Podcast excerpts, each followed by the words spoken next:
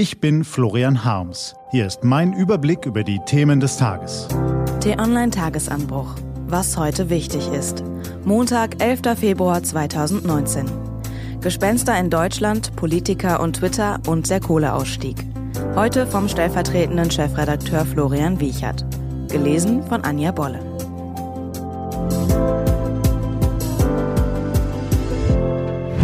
Was war? Spitzentreffen von SPD und CDU. Zwei Gespenster gehen um in Deutschland. So formulierte es Jonas Scheible gestern im Vorfeld der Klausur des SPD-Vorstands und des Werkstattgesprächs Migration, Integration und Sicherheit der CDU. Ziel der Veranstaltungen? Schluss machen mit der Vergangenheit. Mit Gespenstern sind Hartz IV bei der SPD und die Flüchtlingspolitik von Merkel bei der CDU gemeint. Die Themen verfolgen die beiden Parteien seit Jahren. Aber ist es wirklich alles? Die Spitzen beider Parteien haben zuletzt öffentlich die große Koalition in Frage gestellt. Allein die SPD riskiere die Zusammenarbeit mit dem Beschluss des Konzepts von gestern Abend für einen neuen Sozialstaat, schreiben Kommentatoren. Klar ist, über allem steht das Ziel, den Niedergang der Partei zu stoppen. Und genau das ist in einer großen Koalition bis 2021 schwierig bis unmöglich. Für den Herbst haben beide Parteien eine Revisionsklausel für den Koalitionsvertrag vereinbart.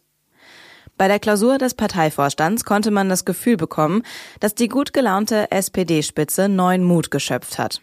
So einig und kampflustig wirkte sie lange nicht. Provoziert die SPD nun ein Ende der großen Koalition, wie es einige Medien berichten?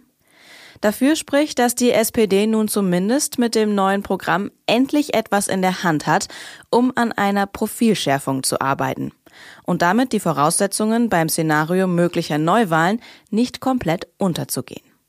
Dagegen spricht, dass Parteichefin Andrea Nahles und Vizekanzler Olaf Scholz nach wie vor kein Interesse am Platzen einer Koalition haben.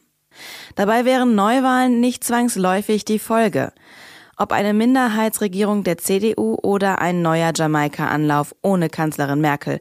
Optionen gibt es durchaus. Ohne Kanzlerin Merkel, dafür unter der Leitung von CDU-Parteichefin Annegret Kramp-Karrenbauer und dem bayerischen Innenminister Joachim Herrmann von der Schwesterpartei CSU, finden im Konrad-Adenauer-Haus die Workshops zum Thema Migration statt. Um Merkel soll es dabei nicht gehen, versichert Generalsekretär Paul Ziemiak. Eigentlich. Politiker und ihre Tweets. Paul Ziemiak steht nicht nur beim Werkstattgespräch im Fokus.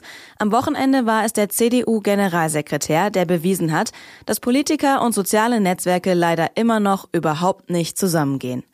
Über die mittlerweile weltbekannte schwedische Aktivistin, die jeden Freitag für den Klimaschutz protestiert und nicht zur Schule geht, schrieb er, Greta Thunberg findet deutschen Kohlekompromiss absurd. Oh Mann, kein Wort von Arbeitsplätzen, Versorgungssicherheit, Bezahlbarkeit, nur pure Ideologie. Arme Greta. Dazu das Emoji, bei dem sich ein Affe die Augen zuhält. Die Konsequenz? Ziemiak bekommt auf einem Post normalerweise nicht mehr als 50 Antworten. Diesmal waren es 2500 nach nur einem Tag. Unverständnis, Kritik und Hohn von allen Seiten. Tenor? Wie kann man von einer 16-Jährigen verlangen, in erster Linie an Versorgungssicherheit und Bezahlbarkeit zu denken? Das Problem ist dabei nicht der Inhalt des Tweets von Ziemiak, sondern die ungeschickte Ausdrucksweise. Auch Bundesgesundheitsminister Jens Spahn formulierte zuletzt unglücklich und musste sich entschuldigen. Grünen Parteichef Robert Habeck meldete sich sogar ab, weil er Twitter als spaltend und polarisierend empfindet. Er hatte sich dort zuvor gleich zweimal vergaloppiert. Auffällig, Ziemiak ist 33 Jahre jung, Spahn 38 und Habeck 49. Es sind also nicht mal die Älteren, die mit den sozialen Netzwerken über Kreuz liegen. Vier Thesen, woran das liegen könnte. Erstens, einige Politiker zeigen in sozialen Netzwerken ihr wahres Gesicht. Während sie bei öffentlichen Auftritten jede Äußerung vorher genau abgewogen haben, sind die 280 Zeichen bei Twitter schnell rausgehauen. Zweitens, sie denken, sie müssten sich dem teilweise rauen Ton auf Twitter anpassen und schießen dann über ihr Ziel hinaus. Arme Greta, so hätte es Ziemiak vermutlich in keiner Talkshow gesagt. Drittens, sie sind offensichtlich nicht gut im Umgang mit Netzwerken geschult und beraten. Eine Strategie ist nur selten zu erkennen. Viertens, sie kennen das Klientel in sozialen Netzwerken nicht. Gerade bei Twitter befindet sich eben nur ein bestimmter Teil der Bundesbevölkerung, der gerne kritisiert und diskutiert. So droht die Kluft zwischen Politikern und Usern weiter auseinanderzugehen. Was steht an?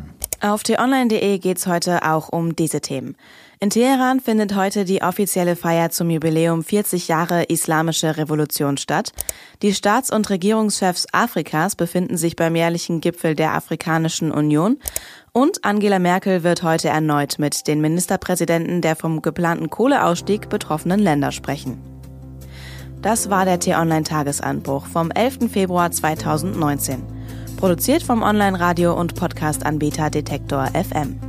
Wenn Sie uns auf iTunes hören, lassen Sie uns doch eine Bewertung da. Vielen Dank.